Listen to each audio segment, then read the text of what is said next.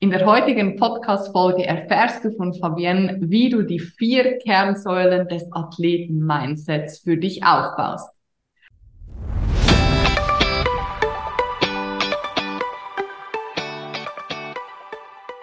Hallo meine Liebe, hier ist Alessandra. Es ist wieder soweit. Die nächste Folge des Female Business Whistleblower Podcasts ist am Start der Podcast für mehr Motivation, Inspiration and Transformation. Und ich freue mich riesig auf das heutige Gespräch und auf meine heutige Gästin, auf Fabienne. Aber kommen wir erst einmal zur offiziellen Anmoderation.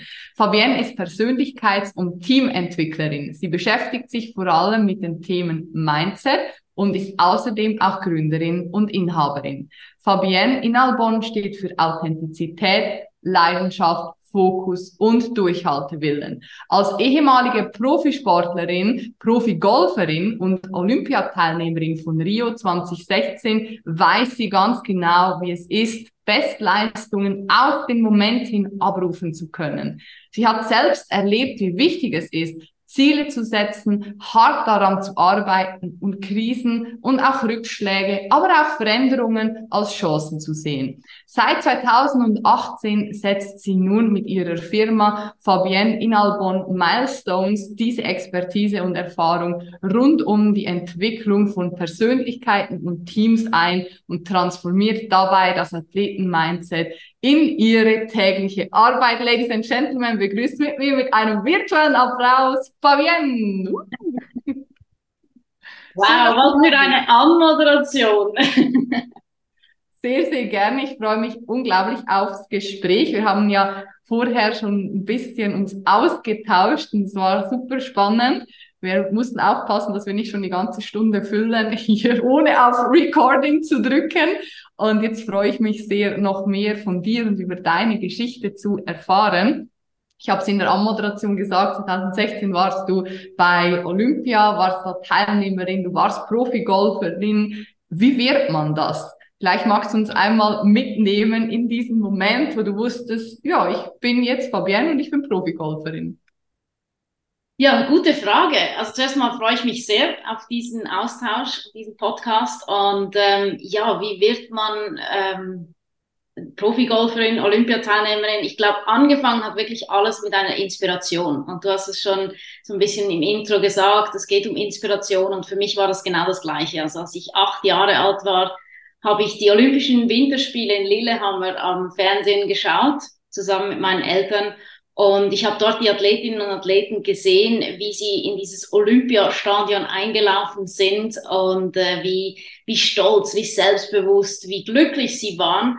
Und in diesem Moment habe ich gewusst, genau das Gefühl, dieses Gefühl möchte ich auch haben, möchte ich auch erleben. Und äh, da war so dieser Traum Olympia geboren. Ich hatte keine Ahnung, in welcher Sportart, wann, wie und wo was. Aber ich wusste, ähm, ich will, ich will dahin. Und ähm, ja, das war so ein bisschen der Start äh, in das Ganze. Der Weg natürlich alles andere als geradlinig. Es war sehr holprig, aber ja, mit 15 wusste ich dann wirklich auch, ich möchte Profi-Golferin werden. Und ähm, am 9. Oktober 2009 hat das IOC dann bekannt gegeben, dass Golf ab 2016 wieder olympisch wird. Und dann war dieser Weg dann auch irgendwie klar. Wow. Du hast vorher, ich nenne es mal Vorgespräch, angesprochen, dass du mit zehn deine ersten Schwünge geschlagen, sagt man das so, oder gemacht hast. Und du hast auch verraten, das Talent ist dir nicht in die Wiege gelegt worden. Magst du uns da noch mal ein Stückchen reinholen? Ja, also ich war, ich würde mal sagen, ich war sehr untalentiert, ähm, was das Thema Golf betrifft. Äh, du hast gesagt, mit zehn die ersten Golfschwünge Schwünge gemacht und äh, ja, ich habe keinen Ball getroffen. Ähm, die, entweder sind sie am gleichen Ort geblieben oder in die andere Richtung geflogen. und meine Eltern haben auch immer wieder gesagt, Fabian, du musst das nicht machen, mach doch etwas, was dir Spaß macht. Und äh, ich brauchte auch für, für diejenigen, die Golf ein bisschen kennen, also man muss so eine Platzreifeprüfung machen, ähm, so ein Spieltest, damit man überhaupt auf den Golfplatz darf. Und das ist keine große Sache. Also das ist wie eine Fahrprüfung. Ich sage mal, macht man einmal, vielleicht zweimal. Und ich habe es am Schluss viermal gemacht und ich brauchte zwei Jahre dafür. Also ich glaube, das ist heute noch ein absoluter Weltrekord. Und äh, ja, von daher waren die Anfänge eher holprig. Ähm, jetzt kann man sich vielleicht fragen, wieso habe ich dann weitergemacht? Ähm, und die Motivation war mein Bruder. Äh, mein Bruder ist drei Jahre älter als ich und er war so jemand, ähm, den konnte man etwas in die Hände geben und er konnte es einfach. Also so klassisch. Und er war ein super Skifahrer, er war ähm, gut in der Schule und ich musste immer sehr viel dafür arbeiten. Und als wir mit Golf begonnen haben, dachte ich mir so, hey, jetzt hat er nicht drei Jahre Vorsprung, weil wir zusammen beginnen. Und dann dachte ich mir, jetzt bin ich mal besser. Ja, ja das äh, war dann nicht der Fall. er war auch im Golf gut. Aber das hat mich motiviert. Das hat mich motiviert zum Weitermachen. Und äh, von daher war er wirklich auch eine sehr, sehr große Inspiration für mich ähm, und hat mich motiviert, zum am dran zu bleiben. Und war er dann auch Profigolfer? Nein, ähm, er wollte. Du bist besser geworden. Genau, mittlerweile bin ich besser, würde ich mal sagen. Sehr gut. Also ja. hast du diese eine Sache gefunden, wo du, wo du dann äh, besser geworden bist. Genau, er wollte das auch gar nicht. Also, und, und ich habe dann oft eben gesagt, ich wünschte, ich hätte ein Talent, weil du, du willst es ja irgendwie nicht. Also er hatte Spaß am, am Sport, hatte auch im, beim Skifahren und so weiter, aber er hatte nie das Ziel, jetzt da irgendwie eine Profikarriere einzuschlagen. Und ich dachte mir immer so, äh, ich will ja, also gib mir doch dein Talent. Und ähm, wenn ich jetzt zurückblicke, denke ich mir, bin ich wahnsinnig dankbar, hatte ich dieses Talent nicht. Ähm, oder musste ich einfach, ich glaube, ein Talent ist schon irgendwo da, sonst hätte ich es nicht an die Olympischen Spiele geschafft, aber es war halt lange verborgen so. Und äh, aber ich glaube wirklich, ich bin sehr dankbar, weil es mich einfach gelehrt hat, zu, zu kämpfen und dran zu bleiben. Mhm ich finde, da, da steckt super viel drin in dieser Aussage, ich hatte kein Talent und ich habe es trotzdem oder nicht so viel Talent wie jetzt zum Beispiel im ersten Schritt dein, dein Bruder, wenn wir das jetzt als Beispiel nehmen. Weil viele Menschen warten ja immer drauf, dass sie etwas finden, wo sie talentiert sind. Ich sage auch, wenn wir jetzt die Brücke mal ins Business schlagen, ist es ja genau so. Ich sage, ja, weißt du, ich bin nicht so talentiert wie du, ich kann nicht vor Menschen sprechen. Oder, ja, weißt du, ich bin nicht so talentiert, ich kann nicht in eine Kamera reden. Oder ich bin nicht so talentiert, ich kann das nicht, ich kann das nicht. Und deine Geschichte zeigt so schön auf, dass Talent, ja, sagen wir 10, 20 Prozent, der Rest ist einfach Mindset, Wille, Einstellung und ein, ein, Stück weit wahrscheinlich auch so diesen, diese Orientierung zu haben, ich will dahin. Also ich setze mich viel auch mit Manifestation auseinander und bei, für dich so, was du gerade gesagt hast, mit acht hast du das gesehen. Das heißt, du hast dir das ja ein Stück weit auch vielleicht manifestiert, dass du irgendwann bei, bei Olympia bist und es hat funktioniert. Und nicht in zwei Monate später, sondern ein paar Jahre später. Und das finde ich super, super wertvoll und mega inspirierend. Absolut. Und, und ich glaube, mein ganzes Leben zeigt das. Also du hast es erwähnt, vor Menschen zu sprechen. Ich konnte nie vor Menschen sprechen. Also das war für mich Horrorszenario. Mhm. Und äh, immer wenn wir Golfturniere gewonnen haben, schon als Junioren, musste man so ein Siegerspeech machen. Und das ist nicht so eine große Sache, aber dann steht, stellt man sich hin und sagt irgendwie Danke meinem, meinen Eltern, danke dem Platz und weiß ich was.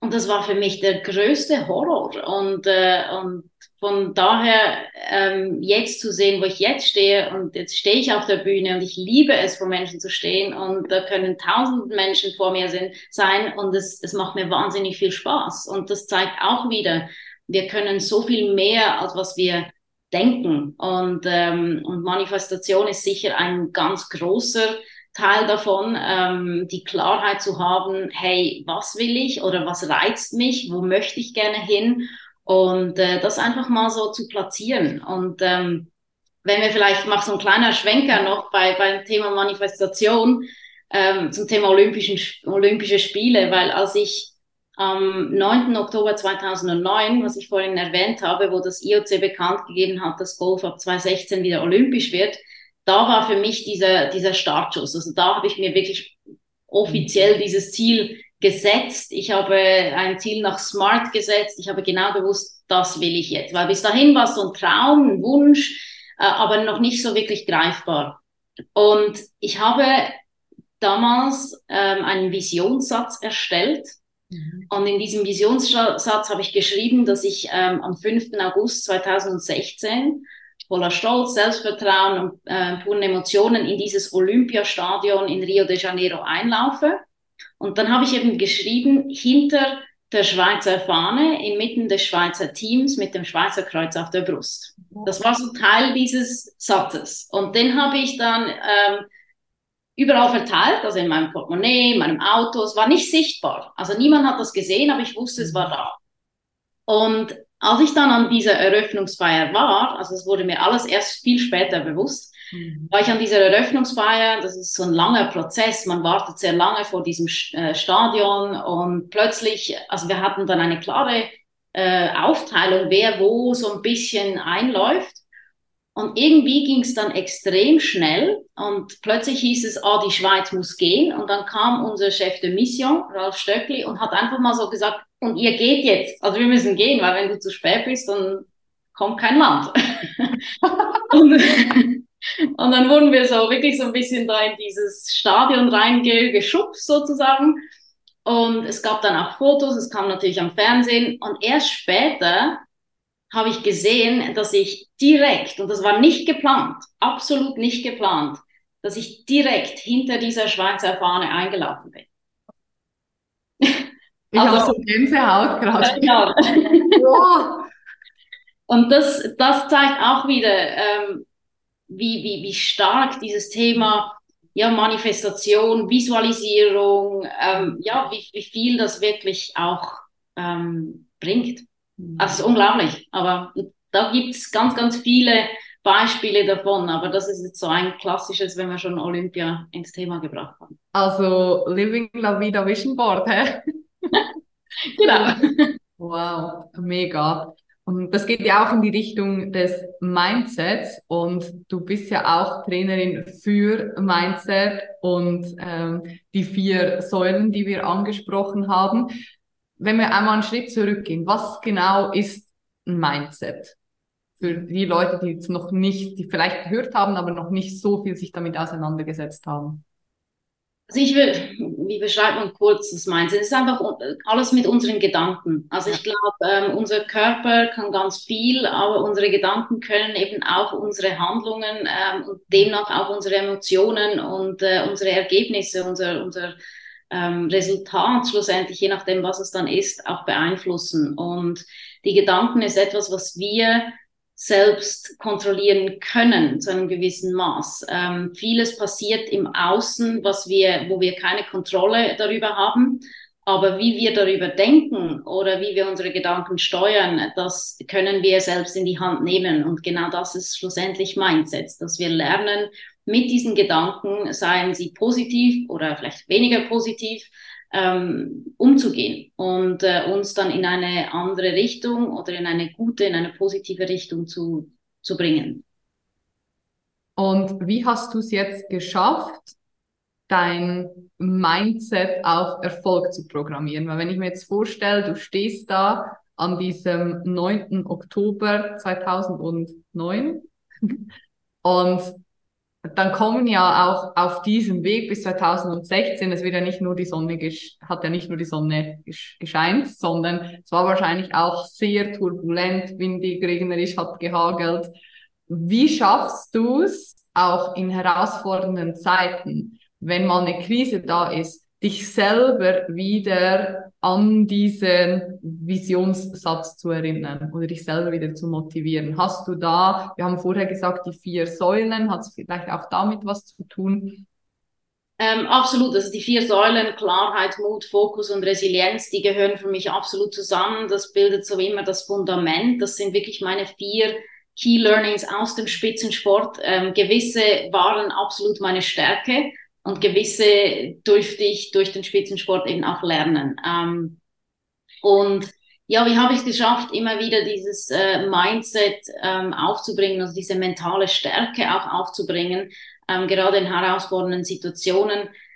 Ich glaube, es gibt nicht eine einzige Antwort darauf. Also es gibt verschiedene wichtige Bausteine dazu. Das Umfeld ist ganz, ganz wichtig. Also das Support System, ähm, wo ja, wo auch da ist, wenn es eben mal herausfordernd ist. aber am Schluss eben wirklich auch immer wieder dieses, dieser Gedanke an dieses Gefühl, ähm, wie ist es, wenn es gut kommt. Also wenn es eben schwierig ist, herausfordernd ist, und das kann im Sport so sein, das kann im Business so sein, dann machen wir uns, dann zweifeln wir, dann haben wir das Gefühl, es geht nicht mehr, ähm, es bringt sowieso nichts. Und wir, wir programmieren uns eigentlich schon auf, ja, es geht ja schief. Oder was ist, wenn es nicht funktioniert? Und das einfach mal umzudrehen, zu sagen, hey, stopp, aber was ist denn, wenn es funktioniert? Also so einfach so diese Fragen oder diese ähm, Auslegung der, der Sätze so ein bisschen zu drehen, ist sicher eines. Und das andere halt wirklich auch zu verstehen, dass genau diese Herausforderungen ähm, uns ins nächste Level bringen. Und das ist, ähm, ich vergleiche das gerne mit einem Computerspiel. Mhm. Also ich bin überhaupt kein Computerspieler, irgendwie so, ich habe keine Ahnung. Sagen, bist du heimlich äh, Xbox oder FIFA gamen? Genau, nein, ich bin überhaupt kein Experte davon. Ähm, aber früher, ich sage mir jetzt wirklich mal früher, die, diese Spiele heute, das ist glaube ich ganz anders, aber wirklich so in the old days, äh, so diese Computerspiele, keine Ahnung, Tetris, Mario Kart, all das Zeugs, ähm, da war es ja wirklich so, dass, was war das Ziel von einem Computerspiel? Das Ziel war, dass man das nächste Level erreicht. Und wenn man das nächste Level erreicht hat, dann wurde es ja immer schwieriger. Mhm. Und das ist für mich dann wirklich sinnbildlich für das Leben. Also das heißt, jedes Mal, wenn es schwieriger wird, wenn eine Herausforderung kommt, dann bin ich einfach dankbar und sage, hey, das heißt, ich kann ja wieder wachsen, ich kann ins nächste Level oder das, das Leben hat mich jetzt einfach gerade ins nächste Level katapultiert. Und natürlich ist es da schwieriger. Aber will ich dann bei einem Computerspiel immer wieder bei Level 1 anfangen? Nein, ich möchte ja bis zum Ende kommen. Und einfach so da, das ist für mich Mindset, wirklich so diese Situationen zu nehmen, umzudrehen, zu sagen, okay, was, was ist denn das Positive daran? Sehr gut beschrieben, auch das mit diesem, es wird immer schwieriger, weil wir ja immer mehr wachsen. Da fällt mir gerade eins in Komfortzone, Lernzone, Panikzone sich selber immer wieder auch in die Panikzone zu bringen, um die Komfortzone ein Stück weit zu erweitern, um auch selber eben wachsen zu können, weil sonst ähm, bleiben wir auf, auf der oder treten wir auf der Stelle oder bleiben wir einfach stecken, auch in einem Prozess. Du hast vorher auch noch die Selbstreflexion angesprochen, am Anfang, wo wir gesprochen haben. Das finde ich auch super spannend weil ich kann mir vorstellen, dass viele, die gerade zuhören oder einige an einem Punkt sind, wo sie sagen, okay, ich weiß, ich bin jetzt so ein bisschen in meiner Komfortzone. Da ist es angenehm, es ist wie in einer lauwarmen Badewanne, da möchte ich jetzt ungern raus, aber wenn ich rausgehe, ist erstmal arschkalt und das mag ich nicht. Also bleibe ich noch ein bisschen drin, ich bleibe noch ein bisschen drin und irgendwann bleibe ich einfach liegen, weil ja, wieso soll ich noch aufstehen? Hm, was hast du für einen Tipp für die Zuhörerinnen und Zuhörer, wenn sie an einem Punkt gerade sind, wo sie wissen, da geht noch mehr, aber ich weiß gerade nicht, wie ich in die Umsetzung gehe, oder aber ich habe auch ein Stück weit Angst vielleicht vor Veränderung oder weiß nicht genau, wie ich die Situation kontrollieren kann? Also ich glaube, wichtig ist wirklich mal so dieses Thema Komfortzone, ähm, dass wir auch verstehen, welche Emotionen entstehen, wenn wir außerhalb der Komfortzone sind. Mhm. Und das ist das, was mir der Sport wirklich auch immer wieder gezeigt hat. Ähm, da war ich sehr oft außerhalb der Komfortzone. Also wenn ich die Olympischen Spiele anschaue, der erste Abschlag, ähm, ich wäre am liebsten wieder rechtsumkehrt nach Hause gegangen, weil ich mir dachte, was mache ich eigentlich hier? Also das sind irgendwie die besten Spielerinnen der Welt. Äh, was um Himmels Willen soll ich jetzt genau da? Und, und wirklich so diese negativen Gedanken auch, was ist, wenn ich diesen Ball nicht treffe? Dann blamiere ich mich selbst, die ganze Schweiz und so weiter und so fort. Also ähm, wirklich weit außerhalb der Komfortzone, ähnlich wie auch bei Keynote Speeches, wenn man hinter der Bühne ist und man wird anmoderiert und plötzlich denkt man sich, was ist denn überhaupt der Titel meines Referates? Ich weiß es gar nicht mehr. Ähm, ist mir alles schon passiert. und, und das sind ja genau die Momente, wo man merkt, ich habe nichts mehr, wo ich mich festhalten kann. Mhm. Ich habe keine, keinen festen Boden mehr unter den Füßen. Ich fliege irgendwie so halb und keine Ahnung wohin.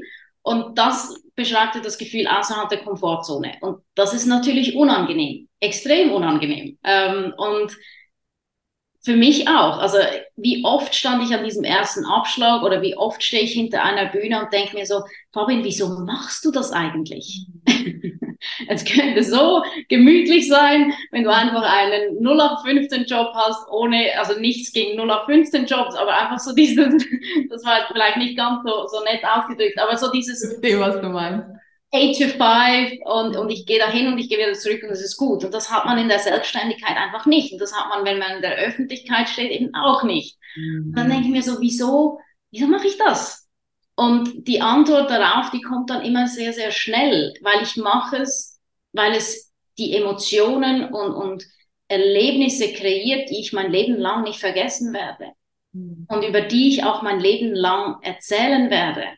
Und äh, das, das ist immer das, was ich sage, hey ja, je weiter ich da draußen bin, desto mehr Geschichten habe ich wieder. Mhm. Und ich vergleiche das vielleicht auch oft mit einer Wanderung. Wenn wir auf eine Wanderung gehen und am Abend äh, mit Freunden ein Fondue, ein Raclette, so wie wir Schweizer das machen, essen, dann erzählen wir ihnen ja nicht, wie wir die Teerstraße hochgelaufen sind und die Teerstraße runter. Also das ist ja langweilig, sondern mhm. wir erzählen, wie wir im Schlamm stecken geblieben sind, wie wir über Bäche gesprungen sind, Steinbock und Murmeltier begegnet sind. Das sind ja die Geschichten, mhm. die das Leben so wertvoll machen. Und diese Geschichten kommen eben nur dann, wenn wir außerhalb der Komfortzone sind. Also das vielleicht so mal so dieses eben auch wieder umzudrehen, zu sagen, hey, eben, was ist denn das Positive dabei? Ähm, und um deine Frage jetzt wieder zurückzukommen, ich mache teilweise ein bisschen große Loops. Ja, mega gut. Äh, erstaunlich, dass du überhaupt die Frage noch weißt, weil ich war gerade so, hä, was habe ich überhaupt gefragt? Ich habe jetzt gerade überlegt, dachte mir so, weiß ich die Frage jetzt noch? Aber ich glaube, Selbstreflexion und eben so diese, diese Veränderung, ähm, wie kann man diesen Mut aufbringen? Und ich glaube, da kommen wirklich so diese vier Kernsäulen wieder ins, ins Spiel. Also die Klarheit darüber zu haben, wo möchte ich denn hin? Was wäre denn der Traum, ähm, wenn ich wenn ich jetzt groß denke oder ähm, was, äh, was, was bedeutet das wirklich für mich? Und beim Mut ist es wirklich auch so das zu sagen, eben, was ist, wenn es gut kommt? Mhm. Weil wir da immer bei Veränderungen, wenn, wenn Veränderungsprozesse im Laufen sind, denken wir so, ah, aber nein, das fühlt sich nicht gut an. Und was ist, wenn es schief läuft? Also auch mit meiner Firma, ich habe die dann eben letztes Jahr ähm, reorganisiert oder repositioniert. Ähm, du hast ja eigentlich das Gleiche durchgemacht und da stellt man sich schon die Frage, wieso mache ich das? Es läuft ja. ja? Es läuft ja, es ist ja gut. Ähm, was ist, wenn ich das jetzt mache und es läuft dann nicht mehr gut? Ja? Das sind ja genauso diese Fragen, die aufkommen in Veränderungsprozessen und da wirklich umzudrehen, zu sagen, okay, ja, was ist denn der Preis? Den ich zahle, weil über diesen Preis müssen und dürfen wir uns immer bewusst sein, aber dann eben auch zu sagen, okay, aber genauso wie ich mir über das äh, Worst-Case-Szenario Gedanken mache, darf ich mir auch über das Best-Case-Szenario Gedanken machen. Und was ist, wenn es gut kommt? Und was löst das für ein Gefühl aus? Was löst das für Emotionen aus? Was bedeutet das für meinen weiteren Weg? Und diese Gedanken, dieses Gefühl führt dann eben dazu, dass wir den Mut wieder aufbringen können. Und dann gilt es eben wirklich diesen Fokus auch wieder ähm, auf herzubekommen und zu sagen, okay, was bringt mich einen Schritt näher zu meinem Ziel oder ein Prozent näher zu meinem Ziel. Es müssen nicht immer die großen Schritte sein. Deswegen arbeite ich auch mit Milestones, also mit Meilensteinen, weil ich sage, hey, wir müssen das große Ganze immer runterbrechen in Meilensteine und dann wirklich fragen, wie kann ich jetzt einen Schritt in die richtige Richtung machen? Und, äh, und am Schluss dann wirklich einfach diese Resilienz an den Tag legen, an diese Emotionen sich erinnern, wie es ist, wenn es gut kommt und dann es einfach tun. Einfach tun. Mega, voll schön zusammengefasst, auch die Bilder. Das ist ähm, super spannend. Ich habe schon wieder drei Open Tabs im Kopf, wo ich gerne reingehen möchte. Und gleichzeitig gucke ich auf die Uhr und bin so, okay. Alessandra, äh, komm zum, komm zum Punkt, komm zum Abschluss ich würde gerne noch ein Thema ähm, mit dir anschauen, was du auch in der Vorbesprechung angesprochen hast bezüglich deinem Karriereende, weil ich davon überzeugt bin, dass das ganz, ganz viel, mega viel Mut macht und auch Inspiration gibt.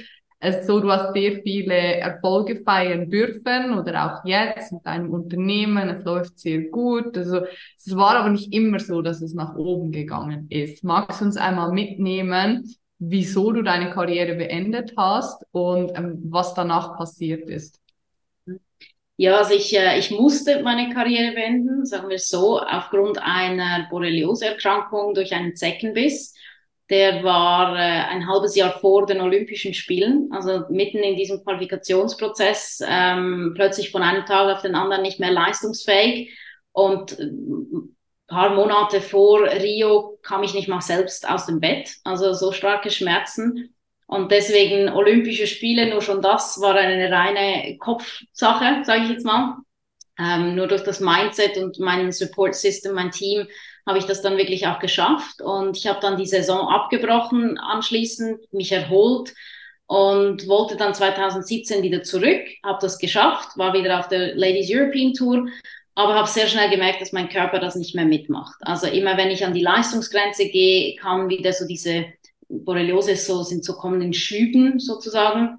Und im Spitzensport ist man tagtäglich an der Leistungsgrenze. Also das war dann irgendwie nicht mehr möglich. Ich hatte nur noch mit Schmerzen gespielt und das war dann auch nicht, ja, meine Bestleistungen. Und dann kam dann dieser Entscheid, ja, ich muss diese Karriere beenden. Habe ich dann Ende 2017 gemacht.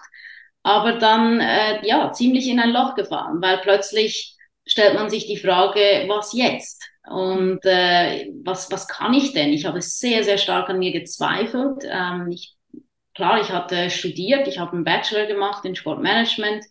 Ich hatte dieses Blatt Papier und trotzdem dachte ich, ich bin zu nichts fähig. Also ich bin nichts mehr wert, weil ich mich eben auch jahrelang über den Sport definiert hatte. Ähm, ich habe mich über meinen Erfolg, über meinen Misserfolg definiert. Wenn ich gut gespielt habe, war ich gut und wenn ich schlecht gespielt habe, war ich irgendwie weniger wert. Und das war eine, eine Riesenerfahrung, deswegen eben auch Klarheit, also Klarheit darüber, wer bin ich, unabhängig von dem, was ich tue, war ganz, ganz wichtig im Anschluss. Und ja, dann war ich so in diesem Loch, ähm, wusste nicht, wie es weitergeht und Selbstreflexion war da ganz ein, ein zentraler Punkt, ebenso diese Fragen, wer bin ich überhaupt, was macht mich denn glücklich, ähm, was, äh, ja, was würde ich tun, wenn, wenn alles möglich wäre? Und irgendwann wurde mir dann bewusst, hey, ich habe so viel gelernt in diesem Sport, ähm, in meiner Karriere, vor allem weil es eben nicht einfach nur geradlinig war. Und es wäre schade, diese Erfahrungen einfach wegzuwerfen. Und äh, ich wollte das mit ganz vielen Menschen teilen, weil es mich geprägt hat und ich der Meinung bin, dass es ganz viele andere Menschen eben auch prägen kann. Und äh, dann habe ich mich dazu entschieden, äh, mich selbstständig zu machen. Aber das war wirklich so zwei Monate, war ich eigentlich in diesem Loch, habe ich gar nichts gemacht, habe ich mich selbst ganz ehrlich bemitleidet. Ich war in dieser Opferrolle. Ähm, und dann irgendwann kam so dieser Moment, wo ich gesagt habe, stopp, stopp, ich will das einfach nicht. Also und habe dann, äh, ja, bin dann früh morgens auf einen Berg, habe mir da ein paar Fragen eben gestellt über, über wer ich bin, was ich will ähm, über diese Klarheit, was es braucht, dass, dass ich den Mut aufbringen kann, diesen Schritt zu gehen. Und äh, drei Monate später habe ich die Firma gegründet. Wow. Mhm. Das ist echt, das so inspirierend, weil wenn ich jetzt die, die Brücke ins, ins die Selbstständigkeit schlage, alle erhoffen oder erwünschen sich immer so diesen schnellen Erfolg, diese es soll nur nach oben gehen, es soll immer nur die Sonne scheinen. Und deine Geschichte, finde ich, zeigt so schön auf, dass ohne die stürmischen Tage, ohne die stürmischen Zeiten hätte die Sonne auch gar nicht wieder scheinen können. Du hättest nicht die Firma gegründet, du hättest nicht so viele Menschen wieder begleiten, inspirieren und begeistern können. Also das zeigt für mich wieder so schön, dass es wie Yin und Yang, Tag und Nacht, es braucht einfach immer beide Seiten, die, die sich irgendwann so einpendeln, weil ohne Regen können wir den Sonnenschein nicht schätzen oder viel weniger schätzen. Und ähm, ich finde das auch super inspirierend, dass du da so offen drüber sprichst.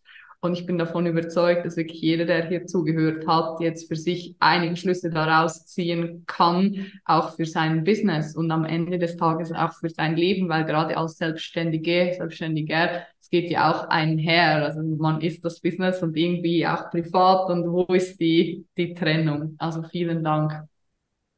Danke dir. Und eben, wie du sagst, ich glaube wirklich, ich würde heute nicht das tun, was ich tue, hätte ich nicht mit diesen Herausforderungen zu kämpfen gehabt. Und ähm, jede, jede Herausforderung war und ist für mich ein Riesengeschenk. Und auch diese Borreliose-Erkrankung, die ich immer noch habe, ist ein Riesengeschenk, ähm, weil es genau dazu geführt hat, was ich heute machen kann und dass ich heute meine neue Passion und ähm, auch, auch diesen Purpose wieder ähm, gefunden habe. Und deswegen dürfen wir diese Herausforderung wirklich auch in die Arme nehmen und sagen, hey ja, Zeit wieder zu wachsen, Zeit wieder das nächste Level in Angriff zu nehmen. Habe ich doch noch eine Frage. Wie hast du es geschafft, jetzt wirklich zum Abschluss, dir in all den letzten Jahren mit diesem Erfolg, mit Rampenlicht und Bühne und Fernsehen und Co. dir selbst treu zu bleiben? Äh, weil ich die Klarheit darüber habe, wer ich bin und, und ähm, ja, was meine Werte sind. Und ich entscheide immer ähm, aufgrund genau dieser. Also ich, äh, ich frage mich immer wieder, geht das ähm, einher mit meinen Werten, die ich äh, nach außen tragen möchte. Und diese Authentizität, Authentizität schwieriges Wort. Ist auch schwierig zum Leben für viele, also passt. Genau, genau. Und genau das ist es, ähm, ja, was ich auch lernen durfte, auch durch den Sport. Also ich war, glaube ich, immer authentisch, absolut, aber im Sport ist es auch so, dass man nicht alles nach außen tragen kann, sollte, darf, wie auch immer.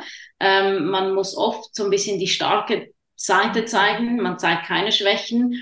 Und ähm, nach diesem Rücktritt dachte ich mir wirklich, hey, ich bin ich und ähm, entweder man mag mich so, wie ich bin oder, oder nicht. Und ich möchte nicht mehr ähm, nur diese, diese gute Seite, also wie soll ich das sagen, nur dieses, ähm, dieses starke zeigen, sondern eben auch Schwäche zulassen und auch gegenüber meinen Kundinnen und Kunden zu sagen, hey, ja, es ist eben nicht immer einfach nur Sonnenschein und das ist okay und das ist gut so.